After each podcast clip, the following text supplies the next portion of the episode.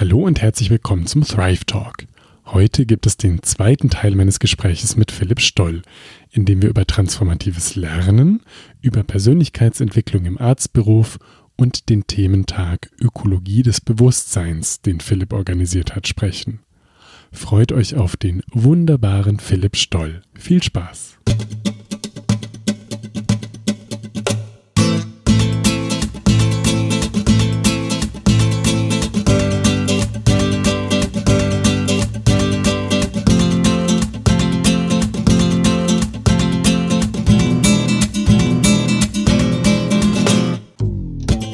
Davon hast du damals äh, bei den Psychologen und Ärzten erzählt. Und mhm. hast dich selber daran erinnert und da offensichtlich die auch irgendwie inspiriert oder die fanden das cool und dann habt ihr, mhm. habt ihr zusammen was gestartet. Mhm. Und was machst du da jetzt? Also wir arbeiten eigentlich an der Frage, wie Lernen durch Beitragen transformativ werden kann. Lernen durch Beitragen transformativ werden. Das musst du mir erklären. also ähm, Lernen durch Beitragen, das will eigentlich einfach sagen, dass wir nicht nur eben nicht nur im Unterricht, nicht nur im Studium lernen, sondern eben gleichzeitig schon von Anfang an des Studiums oder sehr früh ähm, wirklich in die Praxis gehen. Und äh, das transformative Lernen will heißen, ähm, zu lernen auf eine Art und Weise, wo nicht oben der Trichter ist und da kommt alles rein, sondern wo ich mich während ich lerne auch gleichzeitig als Persönlichkeit weiterentwickle. Und ähm, diesen, diesen Ansatz des äh, transformativen Lernens, den gibt es. Und es gibt aber auch eben diesen Ansatz äh, des Lernens durch Beitragen, vor allem in der Medizin. Das ist relativ neu. Und unser Wunsch ist eben, diese beiden zusammen äh, zu verbinden. Also ich gebe mal ein Beispiel, jetzt gerade während Corona war das irgendwie total sichtbar, wie wertvoll es sein kann, wenn Studierende ähm, in dieses komplexe Ges Gesundheitssystem mit ihrem relativ neuen Blick hineinkommen. Also da, wo es möglich gemacht wurde, dass Studenten während Covid aushelfen konnten, da haben, äh, haben die Studierenden oft ähm, kleine Systeme innerhalb der Krankenhäuser entwickelt, die dann ähm, unglaublich wirksam auf die, ähm, auf die Bedürfnisse oder Notwendigkeit in diesen Wochen irgendwie eingehen konnten. Und ähm, das war dann natürlich für das Gesundheitssystem total wertvoll, weil da junge Menschen mit Visionen ähm, und auch noch mit Idealismus irgendwie reinkommen. Und gleichzeitig war das für die Studierenden total wertvoll, weil dadurch auf einmal eine unglaubliche Lernkurve entsteht und man das Gefühl hat, Mensch, ich bin ja irgendwie relevant. Also ich lerne nicht nur, um dann irgendwann etwas zu tun, sondern ich, ähm, ich, ich in meinem Tun lerne ich und ich bin jetzt schon, äh, kann ich einen Beitrag in der Gesellschaft leisten. Okay, also Studierende kommen ins Gesundheitswesen rein, kriegen da Verantwortung. Ich glaube, das ist ja ein, ein wesentlicher Punkt. Also äh, bei uns im Studium hieß es oft, ja, wir haben so viel Praxisanteil und das ist so innovativ und toll. Und leider habe ich aber ganz viele Blöcke als total stumpfsinniges äh, Blutabnehmen ja, Praktikum erlebt, wo man äh, sehr ja, einfache Tätigkeiten halt ausführt und da ein bisschen zuarbeitet und aber insgesamt die Kliniken eher überlaufen sind und ein bisschen Studenten genervt, nachvollziehbarerweise. Und dann aber im praktischen Jahr sich das deutlich gebessert hat in dem Sinn, als dass ich dann wirklich, also ich hatte eigene Patienten, ich habe die selber betreut, von vorne bis hinten, unter guter Supervision. Und ich hatte dann eben Verantwortung. Also ich habe wirklich einen äh, kleinen Mehrwert vielleicht geleistet, habe dadurch der Abteilung wirklich zugearbeitet und aber auch selber viel mehr gelernt. Also sowohl auf einer fachlichen Ebene als auch auf einer Persönlichkeitsentwicklungsebene, so wie du es ja auch angerissen hast. Und jetzt hast du das, das Grundmodell dieses Lernens äh, ein bisschen beschrieben. Was, was macht ihr denn jetzt zusammen? Also in, in welchen Räumen versucht ihr das denn jetzt umzusetzen? Zum Beispiel auf dieser Ausbildungsstation, von der ich dir jetzt auch selber kurz erzählt habe, weil ich da war. Aber was, äh, was macht ihr jetzt zusammen? Mhm. Also wir haben zum einen eben einen, einen Kurs ähm, an der Universität Wittenherdecke eben angeboten, ähm, wo wir verschiedenste ähm, Studenten mit eingeladen haben. dieses Thema zu gestalten und dafür auch Formate zu finden, wie dieses Lernen durch Beitragen ähm, eben noch stärker ins Gesundheitssystem integriert werden kann. Und da gab es dann zum Beispiel gab's eine Gruppe, die ähm, hat eine, Lang eine, eine, Langzeitbegleitung chronisch Kranker gestaltet, ähm, wo sie eben versuchen wollen, durch Gesundheitsgespräche, durch ähm, eine Begleitung von Menschen mit chronischen Krankheiten über eben einen Zeitraum vielleicht für bis, bis zu einem Jahr oder länger, ähm, dadurch eben diesen Kontakt zwischen äh, Studierenden und den, den äh, zu behandelnden Menschen ähm, irgendwie zu stärken und zu vertiefen. Gleichzeitig haben wir dann ganz viel darüber gesprochen, welche Mentor-Formate ähm, müssen wir eigentlich gestalten, dass dieses transformative Lernen auch dann stattfindet. Also ähm, wie können wir das reflektieren, auch untereinander. Ähm, und jetzt ganz neu haben wir die Idee, da müssen wir mal gucken, in welche Richtung das geht und wie das weitergeht. Aber dass wir eben an anderen Universitäten, die auch dieses Thema bearbeiten, zum Beispiel Harvard oder dann gibt es eins in Pennsylvania, ähm, die jetzt schon auf einer Konfer Konferenz waren, die wir mit veranstaltet haben, ähm, dass wir vielleicht sogar dort mal hingehen und dieses äh, transformative Lernen in der Praxis ähm, bisschen gemeinsam erforschen und schauen, was können wir mitbringen und wie können wir das vielleicht hier auch dann ähm, an der Uni Witten ähm, auch in, implementieren. Also wir sind da eigentlich relativ offen. Wir haben einfach diesen Wunsch, dass wir das, was junge Menschen mitbringen, dass das viel stärker noch ins System mit reinkommt. Ähm, weil da, ja, weil in diesem jungen, offenen Blick ja eben einfach ähm, noch Potenziale schlummern, die, wenn sie ins Gespräch gebracht werden, überhaupt erst ankommen können. Und das ja eine Win-Win-Win-Situation ergibt. Also alle profitieren, glaube ich, letztlich davon, wenn es wirklich äh, sinnig umgesetzt werden kann. Also die Abteilungen, die dann engagierte Studenten haben, die sich eben einbringen wollen und wirklich einen gewissen Mehrwert leisten. Die Patienten, die, glaube ich, auch in manchen Aspekten ähm, profitieren, weil sie sich mehr gesehen fühlen. Also natürlich, ein, ich habe immer im PJ gesagt, ich, wenn Leute gefragt haben, wer sind Sie, ich, ich sage, ich bin Babyarzt. Mhm. Ähm, weil ich eben weniger Patienten hatte, aber genau, eigene Patienten. Und dann die Patienten natürlich sich häufiger, glaube ich, mehr gesehen fühlen als bei einem Assistenzarzt, der 15, 20 Patienten betreut und einfach keine zehnminütige Visite pro Patient machen kann, weil er sonst äh, in der Klinik schläft. Also allein der Zeitfaktor und vielleicht auch das noch ein bisschen weniger verbraucht sein vom Gesundheitswesen, also ja, noch ein bisschen mehr Idealismus, den ich nicht allen Assistenzärzten, die dann fortgeschrittener sind, absprechen möchte, aber die natürlich ein bisschen ähm, genau mehr funktionieren müssen in diesem System einfach. Das haben Medizinstudierende noch ähm, weniger, also sind irgendwie ja nochmal mit einer anderen Frage, glaube ich, im Patientenkontakt und ich glaube, das spüren auch die Patienten. Das heißt, wir haben die Abteilung, die profitieren, die Patientinnen und Patienten, die profitieren und dann natürlich die Medizinstudierenden selbst. Also wenn man immer über Persönlichkeitsentwicklung im Medizinstudium spricht, das ist ja wirklich was total Essentielles, was man aber de facto nur in der Praxis lernt. Also da kann man dann Simulationspatientenkontakte und Ethik und was der Geil was ins Curriculum reinschreiben.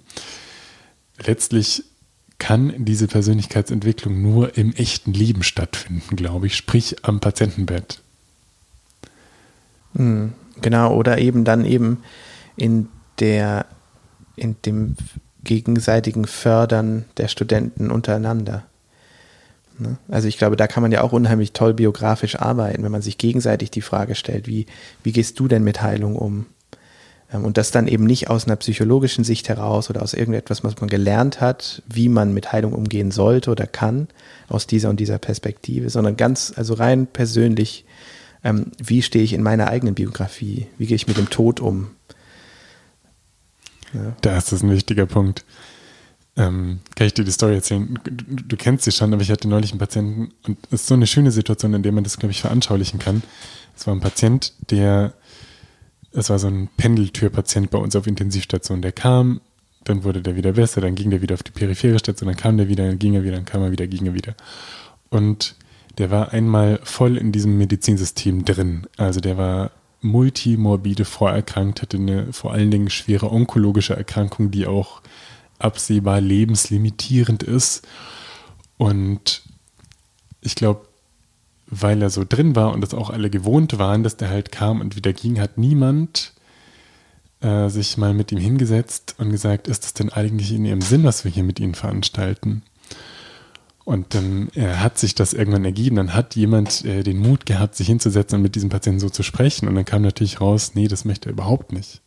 Das kann man vorher natürlich auch nicht riechen, weil es gibt insgesamt, glaube ich, viele Patienten, denen wir aus meiner Sicht Medizin zumuten auf Intensivstationen. Also früher dachte ich immer, das ist eigentlich der Ort der Medizin, wo diese mechanistische ähm, Gerätemedizin total angebracht ist, weil wenn es mich vom Fahrrad brezelt, dann will ich genau diese Medizin.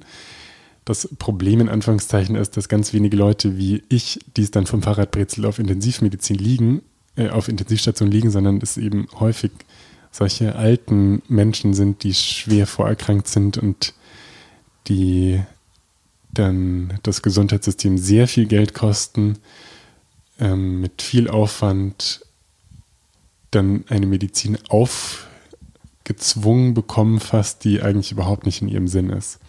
Naja, auf jeden Fall, das war so ein Patient und dann kam also raus, nee, das ist nicht in seinem Sinn und ähm, er möchte keine Schmerzen haben und eben palliatives Konzept und zurück auf die Peripherie gehen und wird dann da in dem Fall wahrscheinlich an seiner kardialen Erkrankung sterben. Also das Herz war auch sehr schlecht. Er hatte viele Baustellen und die onkologische Erkrankung, die wäre dann das nächste gewesen, aber das Herz, das konnte man immer wieder ein bisschen hochpäppeln.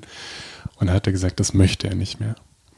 Also dann wurde das geklärt, auch mit der Ehefrau, die dann nochmal da war und ähm, dann schien das alles irgendwie in trockenen Tüchern zu sein und, und gut konkretisierten Plan entwickelt zu sein und dann bin ich nochmal zu ihm hin und habe gesagt, Herr Meier, hier ist nicht Herr Meier, ich untersuche Sie nochmal, dass ich das in den Bericht so reinschreiben kann. Und habe ich ihn untersucht, habe noch irgendwas notiert und dann meinte er, ja, wie geht's denn jetzt weiter? Und ich wusste in dem Moment genau, was seine Frage ist.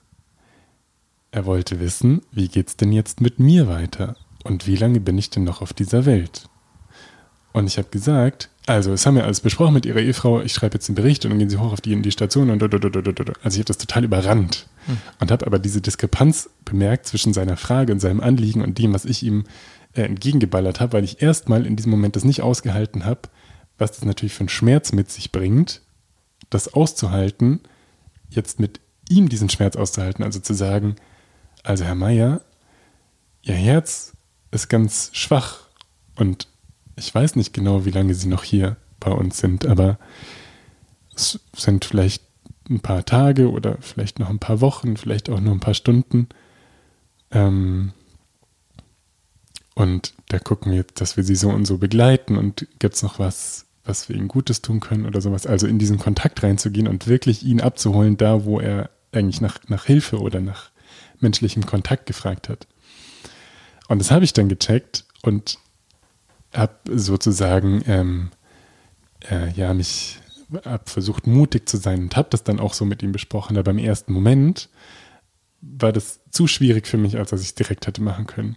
Und das ist jetzt ein Paradebeispiel dafür, dass es Persönlichkeitsentwicklung braucht, weil wenn ich mich mit meinem eigenen Tod nicht beschäftige, dann kann ich auch nicht den Tod mit meinen Patienten thematisieren. Und das ist aber total wichtig für eine menschliche Medizin. Also es ist jetzt ein kleiner Teilaspekt, aber der veranschaulicht das gut, wie die Negierung des Todes in unserer Gesellschaft und im Medizinstudium und in unserem eigenen persönlichen Leben, wenn wir abgepackte Hähnchenbrust im Supermarkt kaufen und kleine Kinder nicht zu Großeltern sollen, wenn die sterben und jetzt mit Covid sowieso nicht und tralala. Genau, wie viel Bedarf da, da ist. Es war jetzt ein bisschen äh, unsortiert, aber ich glaube, es wird vor allen Dingen die, die Notwendigkeit für Persönlichkeitsentwicklung deutlich, die ja jetzt der Anstoß war, die wir gesagt haben, die kann sich in so einem Lernen durch Beitrag eben auch entwickeln. In dieser Win-Win-Win-Situation für die Abteilung, für die Patienten und für uns selbst. Und dass das eben ein Teilaspekt davon, die Beschäftigung mit dem Tod, die du auch angesprochen hast. Und das kann man natürlich in viele Richtungen weiterdenken. Ähm, ich glaube, es wird einfach klar, dass man es genau, dass es total notwendig ist und dass man es nicht theoretisch lernen kann, sondern dass es aus dem Kontakt entstehen kann. Und das ist vielleicht auch ein bisschen wieder der Bogen zu dem, was du vorhin gesagt hast, dass dich so beschäftigt oder dir so eine Frage ist, das Wahrnehmen und die Achtsamkeit im Moment zu sein. Also diese Sinne, die muss man ja irgendwie entwickeln und im Patientenkontakt zu spüren, aha, also das war jetzt seine Frage, wenn er mich fragt, wie geht es denn jetzt weiter? Seine Frage ist, wie geht es denn jetzt mit mir hier in diesem Leben weiter? Und nicht, wie sind jetzt die organisatorischen Abläufe, in welches Bett werde ich jetzt gleich geschmissen und auf welche Station werde ich verlegt? Ja. Ja, ich glaube, das ist, ähm, ich, ja, also wenn es vielleicht auch gar keine, gar, gar keine ähm, konkreten Zutaten gibt, die es genau braucht. Ähm, ich glaube, so ein Gefühl zu entwickeln für wesentlich und unwesentlich oder für den Kern der Sache oder Kern der Frage oder den, die, das Potenzial von dem, was hier eigentlich jetzt gerade stattfinden könnte, im Vergleich zu sämtlichen praktischen Umsetzungsfragen. Ich glaube, da ja, ich glaube, ich glaube, diesen Mut einfach auf das Lebendige zu gucken oder auf eben auf das Nicht-Praktische, ich glaube, das ist einfach eine riesen Herausforderung. Ich kurze Pause. Äh, sehr gut. Machen wir kurze Pause.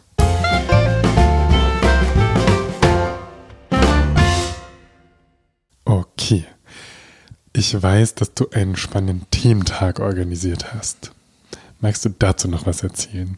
Ökologie des Bewusstseins war das Thema. Was ist denn die Ökologie des Bewusstseins?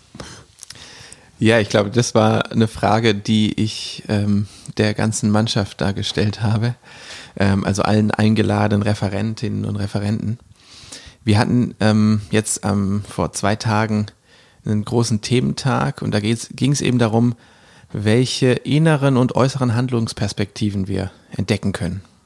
Also eigentlich auch darum, wie spielt dieses Innere, wie spielt unser Denken, unser Fühlen mit dem Äußeren zusammen. Und ähm, wie entsteht zum Beispiel, wie entsteht nämlich die Welt, die wir ja schaffen, vor allem im Anthropozän, wo wir Menschen einfach so unmittelbar auf die gesamten Erdglobus einwirken.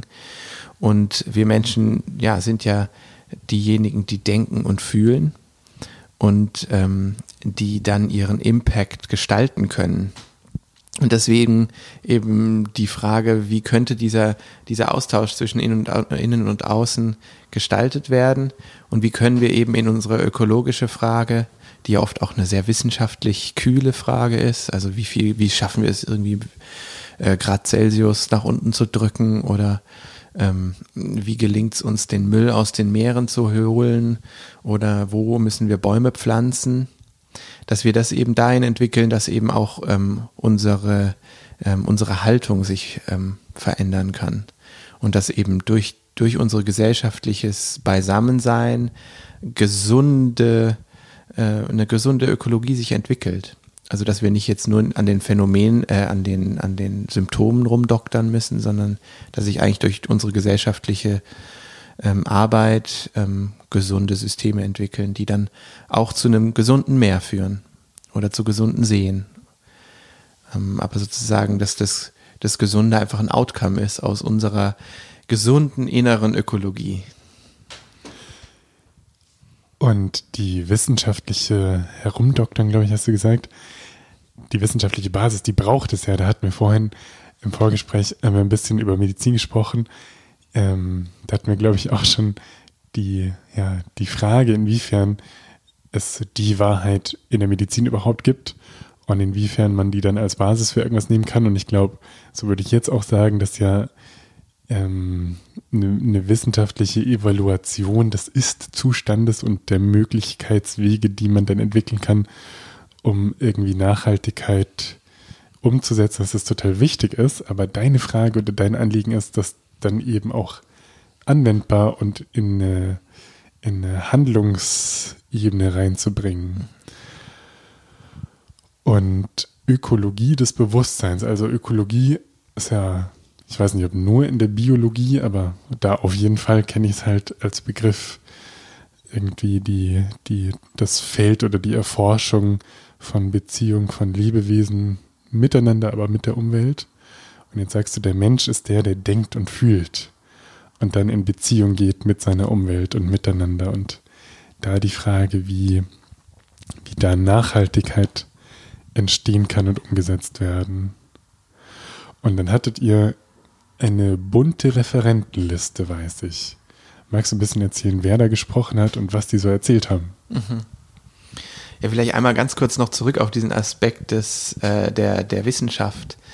Also ich glaube, das ist ja genau das, was uns auch verholfen hat, dass wir jetzt global irgendwie sehen und denken können, dass wir wirklich in einer ökologi ökologischen Krise stecken.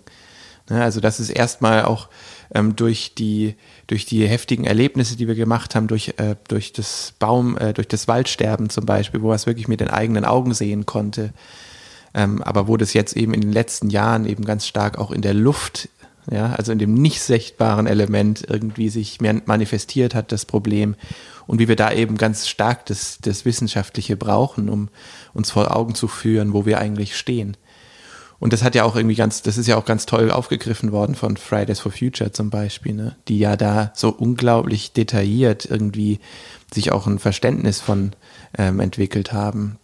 Und ich glaube, jetzt kommt es eben darauf an, dass wir diese Beziehung zur, zur Erde oder zu unserer lebendigen Mitwelt, dass wir die jetzt eben auf allen Ebenen irgendwie versuchen. Und ähm, dass es da eben nicht nur die kühle Gedankenebene braucht, sondern eben auch die, die wärmere Ebene des Fühlens zum Beispiel. Und ähm, dann den Wille, die Dinge auch umzusetzen. Und ich glaube, da gibt es eben auch bei Fridays for Future zum Beispiel noch ein unglaubliches Potenzial. Also wenn wir es jetzt, wenn es uns gelingen könnte, alle uns, alle, wir alle jungen Menschen ähm, jetzt an in den verschiedenen Orten, in denen wir leben, ähm, ganze Täler einfach biodivers und klimaneutral, klimafreundlich, neutral ist man nie, ähm, aber klimafreundlich ähm, zu gestalten, aus unserer eigenen Aktivität heraus, als kleine Lokalgruppen. Ähm, ich glaube, dann konnte man äh, auf, der, auf dem gesamten Globus Unglaubliches erreichen. Also die Frage, wie kommen wir ins Tun, die hat mich unheimlich beschäftigt. Und ähm, ja, und die, die Referentenliste, die die zeigt das eigentlich, also dieses Spektrum. Zehn verschiedene Menschen ähm, und dann äh, Landwirte, äh, Totalpraktiker, dann ähm, Kulturwissenschaftler, Künstler, ähm, NABU, Planer, ähm, dann der Staatssekretär Dr. Bottermann aus dem Umweltministerium, Gesundheit, ähm, dann hatten wir den Nikolai Fuchs aus der GLS Bank ähm, und so weiter. Also wirklich ganz bunt und das war für mich wichtig, dass, ähm, wobei ich versucht habe, eben auch wieder da dieses, einen Blick, äh, einen gemeinsamen Blick für diesen einen Tag zu, zu erringen, wo wir die Potenziale sehen, die eigentlich in dieser ökologischen Krise liegen. Ähm, zum einen die Potenziale für ein Zusammenkommen der verschiedenen Berufe und zum anderen, wie aus diesem Zusammenkommen dann ähm, ganz konkret und total ähm, hoffnungsbringend äh, Projekte entstehen können, die eben ganze Landschaften ähm, äh, lebendig machen. Und ich mache, das klingt jetzt vielleicht so ein bisschen theoretisch oder so, aber ich will ein Beispiel geben. Und zwar hatten wir nämlich den, äh, den, den Rocco Buchter da vom NABU. Und der hat äh, geschafft, durch einen großen interdisziplinären äh, Prozess eine ganze Region, nämlich die, die ähm, Havel-Region, ähm, zu motivieren, einzuladen, ähm, diese, diese Havel wieder ähm, zu renaturieren. Und die haben dann über ungefähr zehn Jahre den Fluss wieder aus den starren äh, Flussbetten herausgenommen, also den ganzen Beton an den Ufern weggemacht, sodass der wieder Meander fließen konnte. Und nach ja, nach diesen zehn, ungefähr zehn Jahren, ist da jetzt heute wieder der Fischadler, ähm, der Eisvogel. Sind, die Fischbestände haben sich unglaublich gut äh, wieder neu entwickelt. Ähm, Ja, und die ganze, die ganze Pflanzendecke, also er hat dann er hat ein Foto mitgebracht und hat gesagt, dieser Teil der Havel, der wurde erst letztes Jahr renaturiert. Und es ist einfach alles grün. Es ist unglaublich. Du schaust bis an den Horizont und ähm, überall ist Wasser, kleine Inseln, kleine Buchten und grün, grün, grün überall. Und das ist halt einfach ein Bild dafür auch, ähm, dass, dass die, die Erde unglaublich regenerativ ist und dass alle Lebewesen eigentlich Lust und, ja, man könnte sagen, Lust haben, ähm, Orte wieder neu zu besiedeln, wenn wir ihnen eben die Möglichkeit geben. Und dann kann eben aus so einer Vision ähm, innerhalb von kürzester Zeit dann bis in die Kleinstlebewesen kann sich dieses Leben entfalten. Und dafür, ja, für mich ist das ein Bild, wie, ähm, wie sich das, was wir uns, ja, das Innere, also unsere Vision, unser Denken, ähm, dann im Äußeren widerspiegeln können. Also vor 30, 50, 60, 80, 100 Jahren haben wir eben so gedacht, dass wir Flüsse in starre Formen gezwängt haben. Und dadurch sind die Fische gestorben.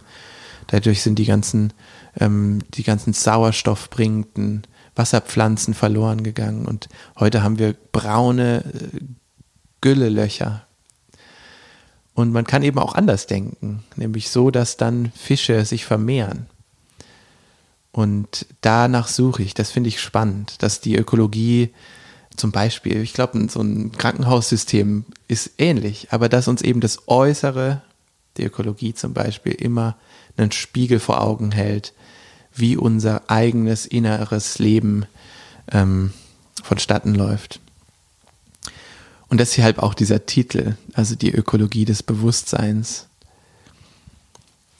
Und ja, für mich war das dann wirklich ganz besonders zu erleben, dass der Staatssekretär ähm, in, in, einem Gespräch mit dieser ähm, Kulturwissenschaftlerin, der Hildegard Kurt, und dem Nikolai Fuchs, der auch in der Landwirtschaft selber aktiv war, aber jetzt in der GLS Bank arbeitet, dass die da, dass die alle drei in ein Gespräch gekommen sind, wo, ähm, wo spürbar wurde, dass wir, ähm, wenn wir wirklich richtig gut zuhören, dass dann jeder Einzelne unglaubliche Ideen bekommen kann. Und das hat man richtig gemerkt.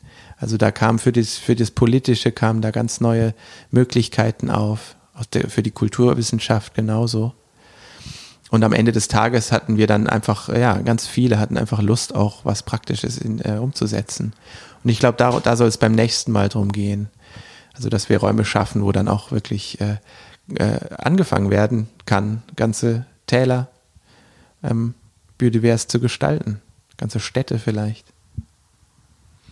hast vorhin gesagt, denken, fühlen, wollen. Das heißt, jetzt habt ihr es gedacht und ein bisschen gefühlt und beim nächsten Mal geht es dann darum, weiter zu fühlen und zu machen. Mhm. Oder zu wollen und dann zu machen. Ja, cool. Ja, das mit der Havel ist wirklich äh, so plastisch und anschaulich und einfach schön. Also ich war da jetzt schon, weiß ich, drei, zwei Jahre nicht mehr. Aber ähm, genau, erinnert das auch als eine richtig schöne große Region, ja. Also es ist ja ähm, im Speckgürtel Berlins einfach ein, genau ein richtiges Naherholungsgebiet und ganz steht so im Saft dieser, dieser äh, kleine Fleck der Erde, ja. Ja, ihr könnt mal, ihr könnt mal googeln ähm, nach untere Havelniederung, Roccobuchta. Ähm, und dann ja, gibt es da spannende Geschichten. Sehr gut. Gab es noch andere Aha-Momente oder ähm, Gedanken, die Leute oder Referenten geteilt haben, die dich richtig berührt oder inspiriert haben? Ja, ich glaube, für mich war persönlich nochmal spannend auch das Thema Wiese, weil ich da ja auch in, in Mannheim so dran bin. Und der Hans-Christoph Fahle, der ist Pflanzensoziologe. Pflanzensoziologe. Crazy Jobtitel. ja, und Crazy Job. Äh, genial. Und zwar, ähm, du musst dir vorstellen, ähm, es gibt ja äh, Feldbotaniker zum Beispiel, also, oder es gibt ja die Einzelpflanze. Ja, da steht irgendwie ein Gänseblümchen und dann kannst du hinkommen und du weißt, ja, das ist ein Gänseblümchen und es hat noch einen lateinischen Namen und hier sind die Blätter und da ist die Wurzel und so. Und dann gibt es aber den Pflanzensoziologen. Und der Pflanzensoziologe, der ähm, beschreibt und untersucht, welche anderen Pflanzen neben dem Gänseblümchen vorkommen. Also welche Pflanzengesellschaft, so wird es tatsächlich auch benannt, welche Pflanzengesellschaft ähm, die, die sozusagen die Familiengesellschaft der Gänseblümchen ist. Und dann, jetzt kommt das Spannende, kann der Pflanzensoziologe nämlich auch noch sagen, welche Pflanzengesellschaft neben dieser Pflanzengesellschaft steht. Und damit kann er eben zum Beispiel jetzt in eine, in eine Landschaft schauen und diese Landschaft lesen. Weil er weiß, wenn hier Gänseblümchen mit ähm, irgendeiner anderen Pflanze vorkommt, dann bedeutet das das und das für den über den Untergrund. Also es gibt diese Nährstoffe, hier ist so und so ein Wasserhaushalt, der weiß sogar genau, wie das Licht hier einfällt. Der weiß auch, was für ein Wind hier weht. Und das sieht er einfach nur an der Zusammensetzung der Pflanzen. Und das heißt natürlich auch, er kann nicht nur sehen, welche Pflanzen jetzt vor Ort sind, er weiß auch, welche Pflanzen in der Vergangenheit hier waren und er kann in die Zukunft schauen. Also er kann die, die, das, die Potenziale einer Landschaft herauslesen. Nämlich, wenn er zum Beispiel eine, heutzutage jetzt hier äh, in Witten an der Ruhr zum Beispiel, ähm, kann er in, die, in das Ruhrtal hineinschauen und ähm, er sieht hier an den Rändern der Felder ähm, ist eine Pflanzengesellschaft angelegt. Also das könnten zum Beispiel 15 verschiedene Pflanzen sein. Er sieht aber nur drei davon. Aber diese Zusammensetzung, die spricht schon dafür, dass diese Pflanzengesellschaft hier Potenzial hat. Also eigentlich hier wahrscheinlich mal war. Ne? Aber dass sie jetzt eben durch die so monokultivierte Landwirtschaft eben verloren gegangen ist. Und dadurch kann er eben die Landschaft nach ihren Potenzialen lesen und ähm, es werden dann solche Potenzialsmaps äh, angefertigt. Und aus, diese, aus diesen Karten ähm, kann man dann eben auch eine, die Zukunft einer ganzen Landschaft planen und anlegen. Und das äh, macht Hans-Christoph Fahle eben.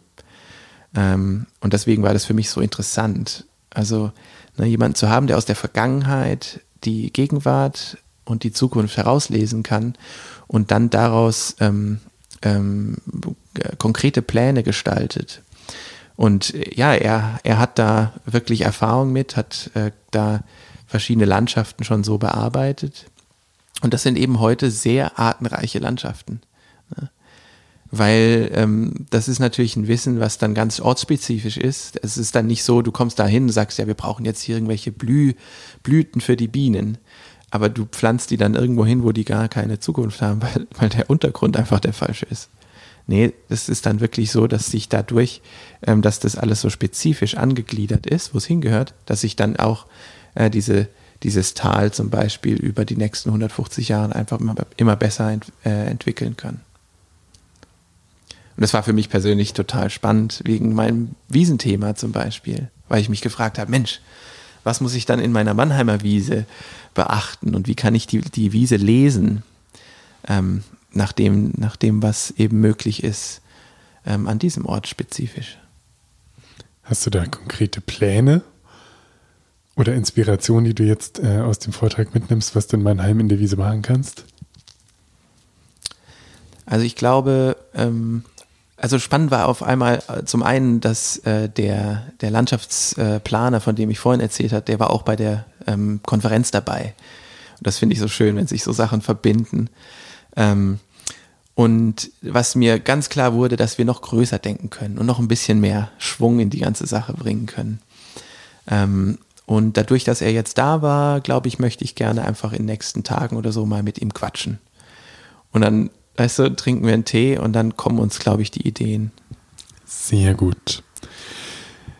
Kann man sich über diesen Thementag noch irgendwie schlau machen? Habt ihr Sachen online also auf jeden Fall würde ich sagen, mal in den nächsten Wochen, also jetzt im April kann man das sehr gut noch machen, ähm, wenn man auf fakt21.de Schrägstrich Thementag geht. Sehr gut. Und da wird dann vermutlich auch die Folgeveranstaltung äh, einsehbar sein, wenn ihr die irgendwann plant. Genau, auf dem, da auf dem, auf der Webseite gibt es das dann, ja wo wir dabei sind, magst du noch sagen, Wie lautet deine Webseite? Wie kann man Kontakt zu dir aufnehmen? Ja, also, also die Kunst gibt es auf der Webseite zu sehen. Ähm, und da gibt es auch einen Kontakt. Und die Webseite ist www.philippstoll.de. Top. Okay. Philipp, was ist für dich Gesundheit? Und was hilft dir dabei, gesund zu sein? Ich glaube, diese Verbindung zwischen innen, innen und außen. Die Verbindung zwischen innen und außen. Das ist Gesundheit. Zentrum und Peripherie. Oder balancieren. Aufmerksam sein. Ich glaube, das, das bringt mir diese Verbindung, weil das ist ja irgendwie so eine Brücke zwischen innen und außen, die Aufmerksamkeit. Also nur so bringe ich dich in mich hinein, wenn ich aufmerksam bin. Und das tut mir eigentlich immer sehr gut. Ja, und das bringt ja irgendwie auch größer, auch größer gedacht, eine Gesundheit. Also zum Beispiel ein gesundes Meer. Wenn unsere eigenen Systeme gesund sind, steckt sich das im Außen wieder. Okay, und was hilft dir dabei, gesund zu sein? Also was hilft dir dabei, diese Aufmerksamkeit zu entwickeln? Ich glaube, das einfach immer wieder zu tun und zu versuchen. Also es bricht halt immer, immer wieder ab. Ne? Und wenn ich dann ähm, das aber will und wieder versuche, also einfach in, in jedem Tag immer wieder die Aufmerksamkeit aufbaue, ähm, dann entsteht sie und dann, dann, ähm, dann geht es mir irgendwie gut. Übung macht den Meister. Ja. Super. Vielen Dank, lieber Philipp, für das schöne Gespräch. Ja, danke dir. Ich habe mich gefreut. Tschüss.